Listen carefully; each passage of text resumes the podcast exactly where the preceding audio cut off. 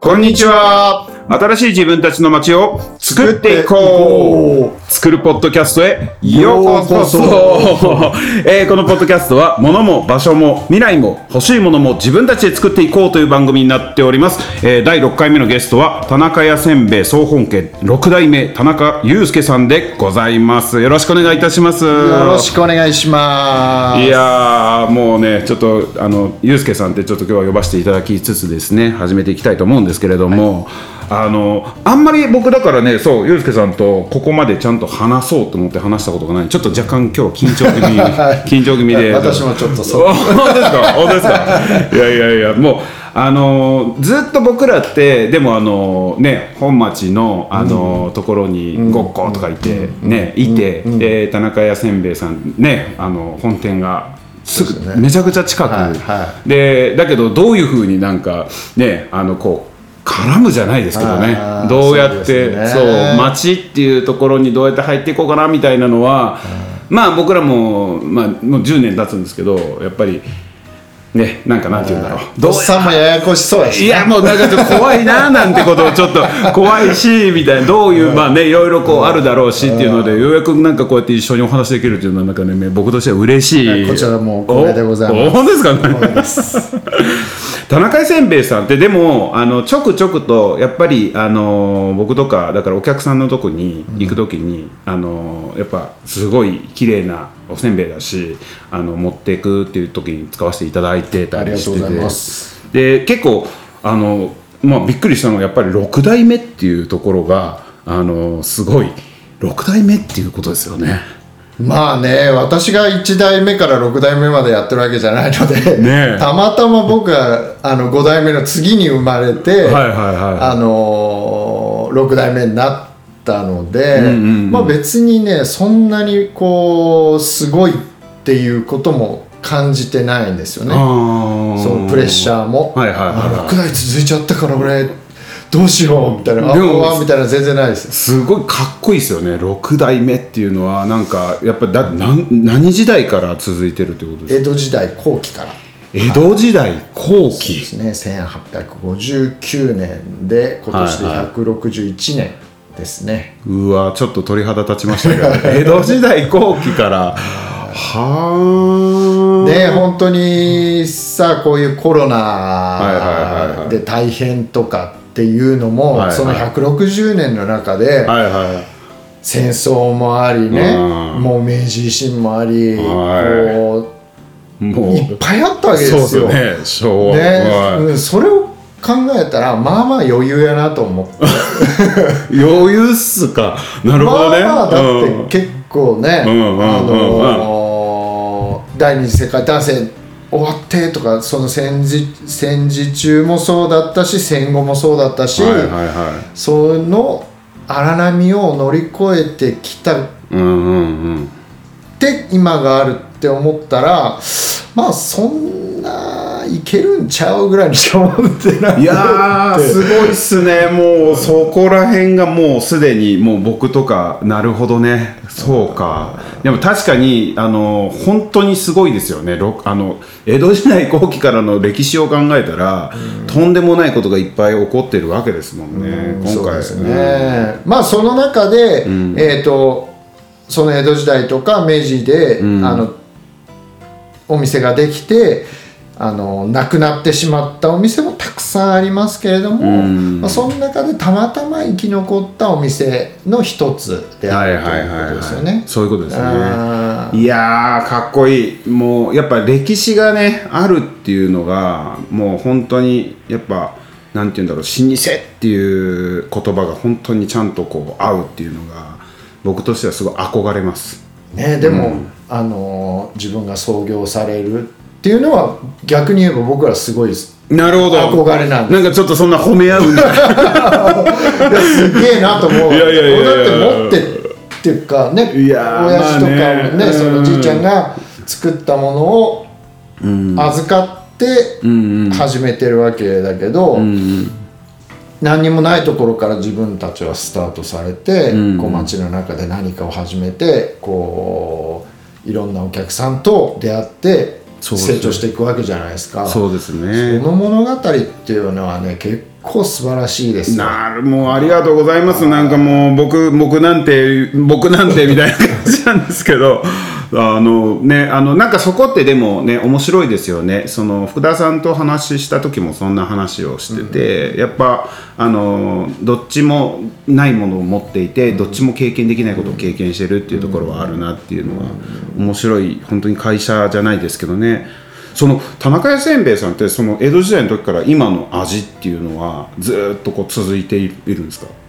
まあね一応基本的には。続いているますその味噌せんべいっていうのは、えー、と文献にはその100、えー、150年前、うん。えー明治元年に完成したって書いてあるんですけど、はいはいはい。まあ、それまで多分いろいろあの味噌せんべいの、なんていうんですかプロトタイプでずっとやっててでできました、ん。でまあこれ150年ぐらい経って、うん。えー今でもその同じやようなやり方をしています。なるほど、はそれがすごいですね。ももちろんねそこでイノベーションっていうのをもうこの時代時代でずっと多分ねこれまでずっと起こされてきそうですそうです。はい。て時代に合わせながらも、でも基本をずっと守ってるからこそこう6代ずっと続いているものっていうふうにできてるわけですもんね。うん。そうですね。なんかこう時代に合わせるうんたのかまあ基本的にねそのそんなにね深く考えてないですよ。なるほど。その時々でうんうん。勢いでやってるような気がします。あうん。その、うん。いみんな目の前のことを一生懸命やる。っていうのが、まあ、基本にあるんだけども、ん。まあまあだんだんこう150年続くと後の150年のこと考えるようになるうんんですけども、うんでも結局やるのはあの目の前のことしかできないわけうんで。なるほどね。んまあ確かにあのそのあの車の運転に似てるかもしれないですね。ああそうそう。遠くとね近くのバランスをね。ね。そうですね。バックも見ながらこう周りも見ながら、まあ見ながらそうそうまあ、江戸時代は車自動車じゃないにしろ、それでもやっぱ運転する人としてねそうそうちゃんと気をつけながらやるわけですしそうですね。まあ今後自動運転とかになるかもしれないですけど。なるほど。なんかあのーなんかすごいそういうお話が聞けるのすごい僕も今日楽しみでなんかなんか恐れ多いっていうね気持ちもありつつなんですけいどなんかなんか嬉しいです本当に。でちょっと僕はあのーまあ、今日のこともあって、あのーまあ、調べてみてプリンス・オブ・せんべい 異名を見つけたんです せんべい王子。せんべい王子はね、あのー小垣タウンマネージメントの前身石黒塾が始まった頃に、はい。なんかホームページを作るどうのこうのみたいなことになって、じゃあはいみんななんかこうハンドルネームをっていう時にそういうことですか。じゃあ俺せんべい王子みたいな感じでもうそれがね1 5 6年前ぐらいですよ。あそんなに結構歴史があるんですね。そうそう、ね。じゅまあ十十何年前ですよ。ああそう。せんべい王子。せんべい王子名乗ってたら、うん。あの46歳になってしまいました。王子っていう柄で。いやいやもうなんかねなんかあのもうなんて言うんだろうこうね総本家6代目というのとはもう全くねこう別キャラを作ってちゃんとネットで配信してでノートをずっと書かれて、は結構歴史ありますよねノートも。ノートね150本ぐらい書いて。るんですよね。実ははい。めっちゃ書いてます。めっちゃ面白く読ませてもらってあのちょっとねあのぜひぜひちょっとプリンス・オブ・せんべいノートでね、はい。調べていただきたいですけどね皆さん。は あのタイトルと内容がなんて言うんだろう絶妙なタイトルのねあのなんかいそう。そうそう。微妙な付け方をする。微妙な付け方も全然関係ない時ありますそうそうそうなんだ一つのキーワードで勝手に膨らんだ言葉をいやーなんかかセンスがね絶妙で僕好きですあれ。なんかロックですよね。ああね。なんかロックだなって感じたんですけど。そう。結構あの音楽的にはソウルミュージック系なんですけどロックって言われる 時が多いですね。ああなんか僕はねロックを感じてあのよくあの洋楽のあの放題がなんか全然違うタイトルになってるからあのノリがなんか近いなみたいな。おーこれはなんかなんだっけなホーチミンイズサノバビッチみたいな。そうそう。ありましたよね。ああれはあれですよ。あのーフルメタルジャケットはいはいはいはいはい。のはい。あのー要は兵士を鍛える時の歌なんですよ。ああの「でででででででででででホーチミンはいはいはいはい。サラバビッチ」えなるほど。なるほど。のめり込めのめり込めってあの昔あの CM あったじゃないですか。深いですね。さすがっすね。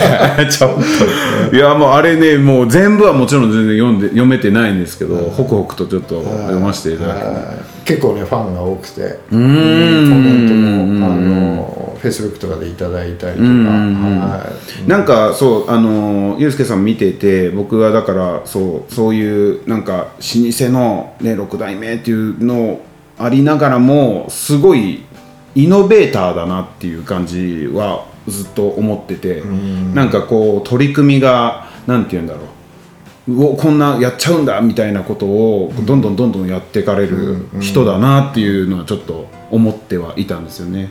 で飽き性なんですよ。飽き性同じことやってられねっていう。なるほど。それが大きいですかね、はいはいはいうん今はちなみに何が今ね、これいつぐらいにあれなんですか？あのいやアップアップする。アップはもうあのおそらく来週には。来週か、はい。ああまあいいかな。まあいいですか？とか言ってのー もしかしたら今週アップするかもしれない 今週末に？はいもう明日とか。あーまあーまあ別にいいか、あーまああのね今ねあんバターサンドを、はあ。のー作っています。極秘情報じゃないですか。はい。うちの従業員と家庭しか知らないみたいなね。やばい情報。もうそろそろあげようと思ってたんで、はいはいはいはいはい。あのー11月の11日からはい。銀座の三越で本和歌集っていう全国の和菓子屋さんのこう跡取りを10人集めてこう新しい和菓子を提案していこうっていう企画がもう8回目ですよ今年で。だから7年丸7年やってて。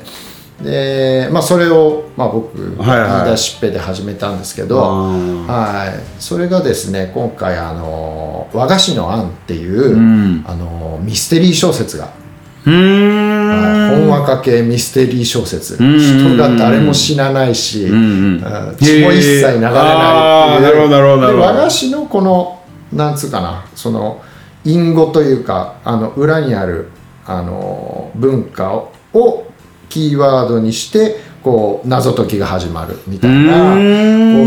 でもう合計で80万部ぐらい売れてる結構ヒット小説でそのあの小説のコラボをやるんですよ。なるほど。なんか僕も本屋さんで見かけたことがある気がする。はい。すげえもう平積み系のあそうです平積みです。ですよもうバンねバンです。はい。へえ。もうそこそれも何回かやってて、はいはいはい。第3巻があの10月の22日に発売されるので今日あの見本の本が届きました。マジっすか？まだ書店に出てない本が届いて。うおそうなんですね。さすが。でその企画で、えーまああんこだから、はまああんバターでいこうか。うおもう一ー人でせこせこあの 試作をしまくって。なるほど。おせんべいにあんバターを挟んで。うわめっちゃうまそうじゃないですか。僕あのもう名古屋出身なんでああんバターには目がないです。もう半端ないあの高級材料を使っているのでうちはえそれはあのあの本当に売られる売る予定ですね。うわー、はこれちょっと買いに行きます、はい絶対にもうすぐそこですよね。いそうそうそう徒歩3分ぐらい。徒歩3分。信号待ちぐらいのね。そうですね。信号青だったら1分で着くんじゃないかっていう。へえそうなんですね。極秘情報そうですね、うん。まあこういうとこ口が軽いっていうね。よくない。怒られないっすか？大丈まあ夫ですか？別に自分の情報なんで全然いいです。よあーなるほどなるほど。へえ今じゃああんバター作りを。そうですね、あの試作まだまだあの時間があるので試作をしまくって。うんそのあんバターそうですね。そういうことですね。あんまり言わないとこ。そうなんですね。へえこれはこれはちょっともしねちょっとこれ視聴者の人、これ要チェックですよこれ。はいへえそんまあ変なもんばっか作ってるんですよね。あのキャラメルのおせんべいだったりとかミントだったりとうんうんうんうん。か結構実験的なのもありますもんね。そうっすね、かなりね。うん。なんかおこんこれを組み合わせるんだっていうので、意外にでもね、あのー想像したのと違う味で美味しかったり、ミントはありまさねそういえば。ミント、ミントうまいっすよ、ねああれれ結構僕天才だと思ってます。あなるほど。10年ぐらい早い時代にね。ああー俺に追いついてないんですよ。なるほど なるほどなるほど、そうそうそう。でもやっぱりあのねあのちゃんと基本があるからなんかいろんな実験をされてるっていうところのその基本がやっぱ安定があるっていうのはすごい。いやそれがめちゃくちゃふもうブレてるんです。ブレてるというよりはやっぱり常に味噌せんべいも実験しまくってるんですもうほぼ日々あのあそういうことか。ううん。あのちょっとずつ新しい方法とか、ん。違うやり方とかを実験したりとか、まあうん。生地のやり方とか、うん。凝り方とか、うん。あの配合を少し変えてみたりとか、へえそういうことですね。商品開発を日々じゃあやってる。そうですね、なんか今ちょっと僕ふと思ったんですけどあのスキーをやられてますもんね。あーはいはいはいはい。飛ぶやつなんですよね。そうなんですよ、ね。はい。まあ昔ですよ 昔僕それもう今は全然もうあんな危ないことあれないです。ちょっと僕びっくりしてそれも。あの一回スキー場でああったね、はいあったねこの子供さんでお互い子供をこう面倒見ながら「おおどうも」みたいなスキー場で。そうそうそうそうであ田中さんスキーやられるんだみたいな感じでだったんですけどまさかお父さん回転して飛ぶ人だとはちょっと。そうね、うん。何やってたんだろうみたいなね。結局ねそういう人間なんですよ、うーん。あのそういうことをやりたがりうんですよね、いやなんかああいうのももう日々練習とあれじゃないですか。開発じゃないですかそうですね。ね、だからそういうところをなんか探求する方なんだなっていうのは。あそうそう好き、好きなのねねハマる人なんですね。いいっすね。でもね、うん基本的にはほぼいろんなことに興味ないんです。すごいデブ症だし、うん。なるべく楽したいし、うんいやでもそれは人間ね、なるほど。面白いなストイックな感じでは全然ないです。いや何をおっしゃいますか？いやいや好きあらば昼寝してるしみたいいなやねどこでするんです？よ昼寝。事務所で。へ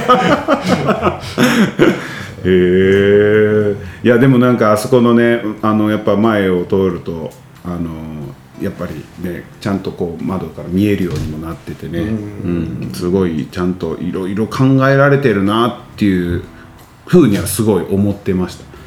本当に。ありがとうございます。なんかあのあとあれですよね。そうそう。あの前ピンボールマシーンをね。はいはいはいはい。ねありがとうございます。いやいやあれはもう僕というよりはあのサッカーゲームとね。サッカーゲームとかああいうことをあなんか発注しちゃうというところがなんかねやっぱりイノベーターだしちゃんとそこのあの部分に理由がちゃんとあるっていうところがちゃんと子供たちがここにちゃんと来てほしいっていうところとかそういう理由があってだったらさみたいなのに、あんまりこう躊躇せずに全然違うことをドーンと。まあだからお店だとかでもそういう発想でやられてる人なんだろうなっていう、じゃないとミント味は出てこないんじゃないかな。そうですね。そういう感じですね。はい。大体そう。あんまりこうブレーキをかけないようにうんしてるんですね。いろんなことに。はいはいはいはい。そういうことですね。なんか僕らもそうごっこで会社でやっててあのまあ IT 系ではあるんですけどとにかく新しい今ないものっていうものに興味を持ってどんどん取り組んでいかないと、まあお仕事なくなるような、ねちょっとなんて言うんだろう。ある意味結構厳しいといえば厳しいし、まあ、それを楽しんでやっていかないと、やっていかないとっていうか、まあ、やるっていうことをね、あのまあななあの自分のね事業にしてるので。そういう。金のためにやるとしんどいでしょだって。そう金のためにやるっていうと しんどいんですよね,、うん。ねうん。やらされることになりますから。そうそうそうそう、もう本当に苦手なんですよやらされるのがあー一緒かもしれないですよそれ。自分がやりたいことを、自分のやりたいようにやるうんっていうのがやっぱり一番楽しいし、うん。うん。そうですよねいやこのポッドキャストもねどうなるか分かりませんけどとりあえずやってみたいっていうので。終わったら俺が引き継ぐから。マジっすか？マジっすか？ちょっとそれあの絶対約束っすよ。楽しいじゃん。2代目で。二代目。うん。作るチャンネル作るポッドキャスト2代目みたいな。そうそうそうそう。うんそうなんですね。そうあともう一つお聞きしたかったのが前あのそうあの本町まあ僕らも今このビル本町。2丁目っていうところにありますけど、まあ、田中さんも本町、で本町っていうところをキーワードにあの新しいことをややりたいっていうお話前されてたじゃないですか、うんはあれっていうのをなんかもっとお聞きしてもいいですか？そうですね、やっぱりあのー日曜日とか、ん。お盆とかお正月とか、うん。あのー人が集まるような商店街に人が集まるような時に、うん。めちゃめちゃ閑散としとるじゃないですか。そうですね。で、うん。まあ駅駅周辺だったら人は結構おるけど、はいはい。本町通りにはうん。人っ子一人歩いてないわけですよ。うんでそこで商売をするっていうのは、うん。めちゃくちゃハードルが高くて、うん。じゃあ商売を楽にするためうにん。どうするのか、まあ楽にっていうよりは商売になりやすい環境を作るためにどうすればいいのかって考えた時に、町のことでもやっていかないと、うん。やっぱり厳しいよね。どんどんどんどん衰退していく町はいはで、自分ところだけがうん生き延びる。っうんていうのはなかなか想像しづらいじゃない、はいはいはいはいはいって考えた時に町ってどんな魅力があって、うん。えーどういうふうにししたら人が来てもらえるようになってはいはい。楽しい気分になれるのか。住んでても楽しいし商売やってても楽しいし、えー町に来る人も楽しい。っていう状態にするにはどうすることがうん。いいのかって考えたら、うん、やっぱ町のこうイベントっていうのは一つのこう人が来てもらえるはい。きっかけになると思っているので、はいはい。それをこうちょっと楽しくしたいな。今までしいまいちやったんが、うん。それをこうやりたいなっていうのと,、えー、と実はごっこさんとか、うん。タブさんとか、うん。あのその子デザインさんってこのビルにはい。あのたくさん魅力的なクリエイターたちがいるわけじゃないですか。ここが実は今本町の隠れたスポットなんですよね。なるほど。こっから発信するんです。こっからスタートしたいと僕は思っていて。う、ん今までなかった街の魅力はここにあるんですよ。だからアンコマナイトもここでやるし、はいはいはいうん。はいなるほど。ありがとうございます。なるほど。ここ大事です。だからここがうん。うん。面白いってなって、うん。よあのこの近くで事務所を構えたいとか、うん。ここがここら辺におったらなんかおもろいことが起きそうやうんっていう空気ってそのアンテナ張ってるやつってビビンってうん。くるでしょ、うん。で何らかのアクションを起こしてくるんでそういう雰囲気をまず作るっていうのが大事だと思っていて、はいはいはいはいそのきっかけになるようなイベントに一つしたいなっていううのがありんますね。はいはいはいはいそういうことですね。そらさ、うん。ねまあこういう言い方すると大変失礼なあれになっちゃいますけど球体以前としたその商店主さんがん。球体以前としたん。こうイベントを続けていてん。何かまあこれから街にこう変化が起きてうん。良くなるかって言ったらなかなか難しいわけ。でうん。もうここは思い切ってあのやってしまおうぜと。はい。そうか。人の言うことは聞かないみたいな先輩の言うことは全く僕は聞かない。いやーやっぱロックですね。ロックですね。まあでも一応ね、あの筋は通して、うん。あの理事会とかそういうことは、うん。あの全部、ん。あの開いていただいて、うん。そこでプレゼンさせてもらって、うん。あのこういうふうにやりたいんだっていうことは伝えさせて伝えて、うん。了承は得て大人の動きを。さすがにねそこまでやっちゃうと本当に独りよがりで誰もついてきてくれないので。うーん。そういうことですね。なるほど。だからなんか僕らもあのまあコロナがあって、でこれまでねこう受注できていた仕事が例えば蒸発したものもたくさんあって、であこのままやっていくまあ受注をねして、あの安心をするような気持ちっていうところになんか喝が入ったというか。なるほどね、うん、このままじゃいけないに決まってるよっていう感じで、こう天から言われたような、まあそんなこととかも、まあ、あの時仕事がなくなってね 悶々と考えてあてで、まあ、ここの配信スタジオとかも本当にもうここからもうこれからは配信やって言って作ったり、まあ、あの自分たちの商品をねあの手前弁当でどんどんどんどん作って、で、まあ、売り込んでいくんだっていう、まあ、その商品の数が多ければ多いほどね、こうどれがどうなるか分かんないからっていうふうでやっていたと。まあ、やるきっかけにもなったし、自分的にね、だからそういう意味ではあのややっぱそこで思ったんですよね僕も。あもっとあの近くを見なきゃっていうこととか、あのまあ、このポッドキャストもやろうと思ったのも、あの結構そこら辺の思いが入っていて、もっとここの小さなじゃないですけどインターネットでつながってはいるんですけど、世界中でもちろん。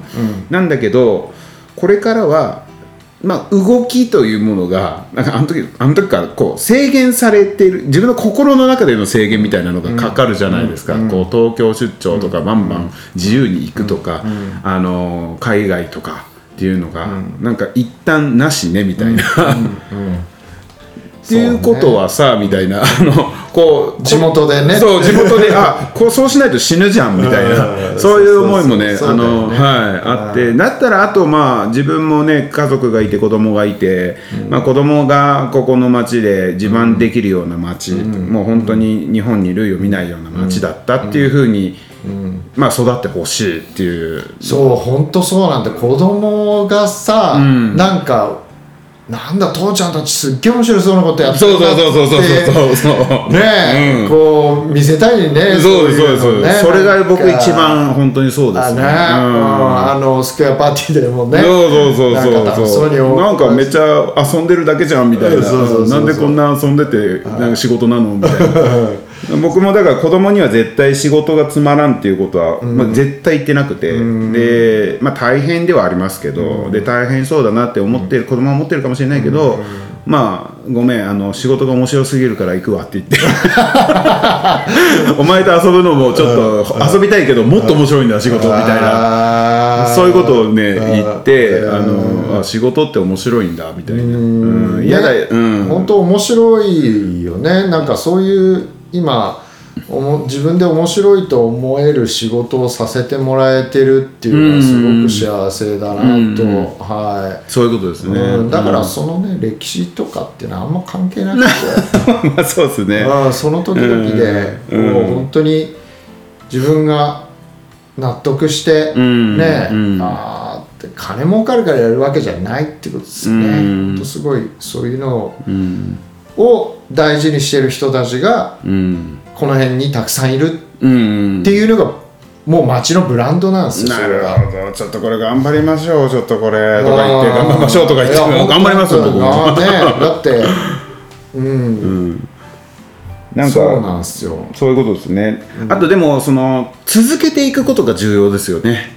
そうね。そうね本当そう。そそれだけは僕思ってて、そのどこかで、ああもうダメだって言って、古典ってなったらバンドと一緒ですよね、そうね。なんかまあ結局ねやめねやめたって言わなきゃ、うん。終わりにしなくていい。そうそうそう。そう いつニューアルバムが出るかわからないけどそうそうそう。一応あるみたいなね。そうそうそれで十分。そうですね。ん。なんかまあそうね。気合い入れる部分と、なんかしれってあの続けていく部分と、ん。やっぱその辺バランスが必要だと思いますあのうちも味噌せんべい常にこうやってますけど、ん。こうね、うん。あのルーティンがすっごい得意な子もいるわけじゃないですか。ああそうですね。そういうことですね。そう、ん。で人間ってルーティンが得意な子もいれば、俺とか木村君みたいに、新しいことやりたがりの子もおるし、そういうバランスの中でうまくあの新しいことは2割1割ぐらいで、ルーティンが8割9割っていうのがやっぱりいいとは思いますよね。そうですね、うん。いろんな人がこうちゃんと活躍できるっていう状況を作っていくっていう。なるほど。なんかそう大垣っていうこのまあ今この町は例えば大垣っていうところになってますけど、まあこういう町が多分日本中にねまあもちろん大垣は1個しかないですけど、地方いわゆる地方都市っていうのはたくさんあって、まあこのコロナの影響だとかでそれぞれの町で、みんな僕らみたいなあもうどうしようとか、あのよし一応これやるかとか、いろいろそういうのも起こってると思うんですよね。でそういう人たちがこうつながり合えると、よりなんか今のこのインターネット社会だからこその、この地方同士のつながり合いで、ができると、よりなんかあのー面白い人たちと仕事をするみたいな、ことができるかもなっていう。ね。はい。だからあのシェアっていうところはすごい大事で、はいはい。あの遊具、うんこうあのピンボールとか、はいはいはい。ああいうのを、ん。あの貸すとうんか、もう買わんで作ったら、んまああのそんなピンボールなんかずっと稼働してるわけやないからいはいあのお金は払って借りるとあー。はいはいそういうのをこういろいろうんやってコンテンツがひいろんなのかき集めてまあまあ充実するとかっていうのもありですよね多分ね。そういうことですねなんかそう西田さん多分の西田さんもねあのユうスケさんがそういう風な考え方だっていうことであの、まあ、ピンボールね、こっちでも、あのスクエアパーティーでも使わせてもらったりとか、発注いただいたんだけれども僕らも使わせてもらえるみたいな、なんかそこら辺のこのね器のでかさみたいな。いやいや取っといたってしゃあないよ、うん。ね。そんなうんだからシェアの考え方っていうところはすごい重要かもしれないですねこれから。なるほどなるほど。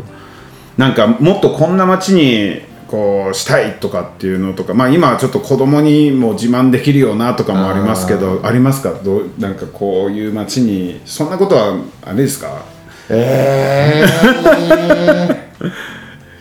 ー、ね、まあ基本的にはそんな変わんないと思います。その、うん。あの10年20年でこの気質が変わるようなことはないと思いますけど、えーそういう人たちがこうまあ何かを新しく作りたいと思ってる人たちが、好きにやれる場所があるのは一ついいかなね。とは思うしうんうんうん。でその人たちが、ん。あの指さされずに拍手をもらえるよううなーん「お前らよう頑張っとんな」って言ってその通りですそういうこう環境というか、あのメンタリティ周りのメンタリティを作っていく必要があるなとは思いますね。そうですね。なかなかねそのねいいものとかその情報がどうしてもうん。少ないんですよね。大垣。あー。地方都市って。うんうんうん大垣だけじゃなくって。うんうんうん。そうですね。ううん。んやっぱ都会ってすごく多いけど、うん。あのーじゃあ大垣の人たちの何割が月に1回以上名古屋に行って新しいものを買ったりとか、うん。こういいものを見に行っうんうんうんたりとかするかって言ったら、多分ほとんどの人がしてないと思うんですよね、うんそういうことに興味を持たないというか、うん。うん。うん。でまあ文化芸能にもうん。しかり、うん。うん。でそんなそうそれが当たり前だとは思うんですけど、うんうん。でその中でこうなんだろうなまあ新しいものが、うん。をを受け入れにくいみたいなところでしょうかね。新しいものをね受け入れるというよりは分かんない。文脈が違いすぎて分かんないっていうところがあるじゃないですか。こう例えば DJ とかって、うん。うん。ね、うん。うん。結局 DJ って言ってもあのー要はスクラッチしてキュキュキュキュキュキュキュキュみたいなのしかこう思い浮かばない人の方人の方がほとんどでこう曲をつないでこうなんかこうまったり遊ぶみたいなのじゃなくて、もうあのね本当に超超絶技法みたいな。なるほどなるほど、うん、まあ言いたいことはわかります。言いたいことはわかる。なるほどね。そうなんか、うん。でもう文脈が全然違ってきちゃうので、そうなっちゃうと、うんうんうん。そうですね、なんかあのどうでしょうね。例えばもっと山奥とかもあるじゃないですか、うんうんうん。でもっと山奥とか、さらに山奥もあるじゃないですか、うんうん。でまあそういうところがじゃああのねもしかしたらこれあのもうもっと触れないと思いますし、いろんなものに、もう都会に行くのももう車しか行けなくて車でしかもね、4時間かけて あの出れるとかね5時間かけて出れるとか、そういうところもあるわけじゃないですか、でもなんか逆にそういうところだからこそ、ん。そういうそこでもネットはつながってて、うんうん。で情報としてはこう収集できる状態になっていて、うんうん。で小さいからこそそのスピード感があったりして、うんうん。で面白い街いっぱいあるね。そうなんですよ、ねね。村とかのレベルで。うんすっごい面白いね。そうなんですよね、でまあ、海外とかの例とかでもそういうねあの小さいコミュニティだからこそスピード感あってパンパンパンとできるっていう、まあ、国レベルでそれやっちゃうところとかもあったりするじゃないですか、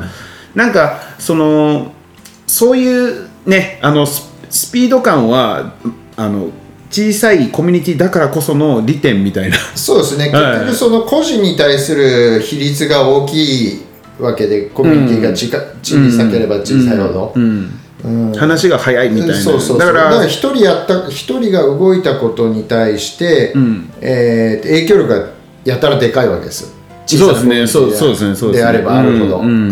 だと思いますよね、だからなんかまあ今後ちょっと大垣市ぐらいのまあだいぶ中くらいななんかな都市としては中くらいって感じだと思うんですけどまあこういう街がどういうふうに変化していくのかっていうのはまあめちゃくちゃ山奥でもなくめちゃくちゃ都会でもないっていう、まあこれこれぐらいのだからこその面白いこうねあのー形っていうのが作れたらすごい面白いですよね。そうあの都会のちっちゃい版をやってもしょうがないので、うん、そうですそうです、ううんんそう思います。うん。僕らなりのうん。こうクリエイティブな結果っていうのを出したいですよね、そうなんですよ、そうなんですよ。絶対可能性はまだまだあるなと思う。今なんか僕もあのちょっと仕事の方で長野のねある村のところで、あの仕事で今やろうとしてやらせてもらおうとしてるところがあるんですけど、そこはもう人口900人とかおでもそこにものすごい面白い人が移住して、うでもう教育から何からもう結構時間をかけて、あのねあのどんどんどんどんとイノベーションを起こして、ーでまあその人もねまたぜひちょっとこのポッドキャストに出てほしいなと。おーすげえ。出張で行って。いやー Zoom もいいから。ズームで。つなごうかなってあズームでこれもできるんですか？まあ、あの多分こっちであの音声拾えばあーなるほどね。はい、できるなと思って、へー。ちょっと予約はしてあるんですけどちょっと出てください、はい、でなんかそういうことまあそういう視点とか、まあ、僕らの視点。またもしくはねあの東京だとか、お大都市の視点だとか、いろんなのがあると思うんですけどまああの結構ねその僕がちょっとこの人の話聞いてみたいなって思う人なんですよね。で、まあ、そう考えるとまだまだ僕らもね今度今後前もお話ししましたけどねあのなんだっけ来年度から小中学校で大垣市も iPad が配布されたりとかする予定があるのでどんどん変わるなみたいな。まあね、なんかそうですね、ソフトとかハードとかっていうもうちょっとなんか大きな面で変わっていかないと、ん。あのー変わるというかもうちょっとね、やっぱちょっとこう息苦しいし、ん。こう押さえつけきつくて。あのー嫌なんですよ。僕はもう今 本当に。そうなんですね。嫌そうな今顔してます。皆さん。なるほどなるほど。うんもうこのちょっと今社会がはい。うわーってなってて、はいはいはいうん。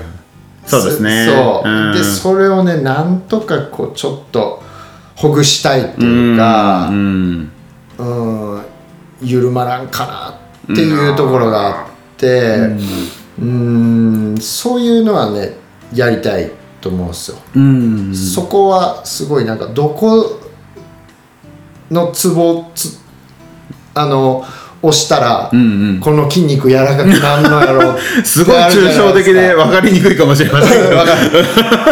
肩こっとんなっていうのあるじゃないですか、ねでも、うん。どこが原因でこの肩が凝ってるのかわからん。うんうんうんうん。でもどっかうまいことやったら、ん。ほぐれてきおーっつって。てなんかこうあすげえほがらかになってなんか。すごいそういう整体師が。そうそうそうそうそう。そうそういうことをやりたいなとああなるほどなるほど。うんへえなるほどね。そういうことですね。うん。それがどこかなのか何かなのかもう一つも分かってないんですけど、うん。でもなんかうんうん。そういうものはあるはずやと思っていて、うんそれはおせんべいを通じてなのか、そのまちづくりを通じてなのか、はい。何か別な方法でなのかわかんないけど、どっかでほぐすこうツボをうん。やってることはできないかなと、ずっとずっと探してます。すごいですね、田中さん、もう本当に整体師の考え方で、はい、いやー、なるほどね、まあでも、なんかその自分のためでもっていうよりは、やっぱりね、この残る残るじゃないですけど、この未来のためっていうか、子供たちであったりとか、まあ、彼らがね、もう全然、もうそれこそ違う、全く僕らが小さい頃とは全然違う時代に今生きてるって、で多分僕らの捉え方と違う捉え方で都市だとか、この街だとか、まあ、インターネットもそうだし、捉えてどんどん行くわけですもんね、で彼らがどんどんそこに入って働くようになっていったりするっていう時の考え方だとかって、もう全く次元がなんか違う、感じはすね。身体感覚がもう全く違いますからね、うんうん。あのー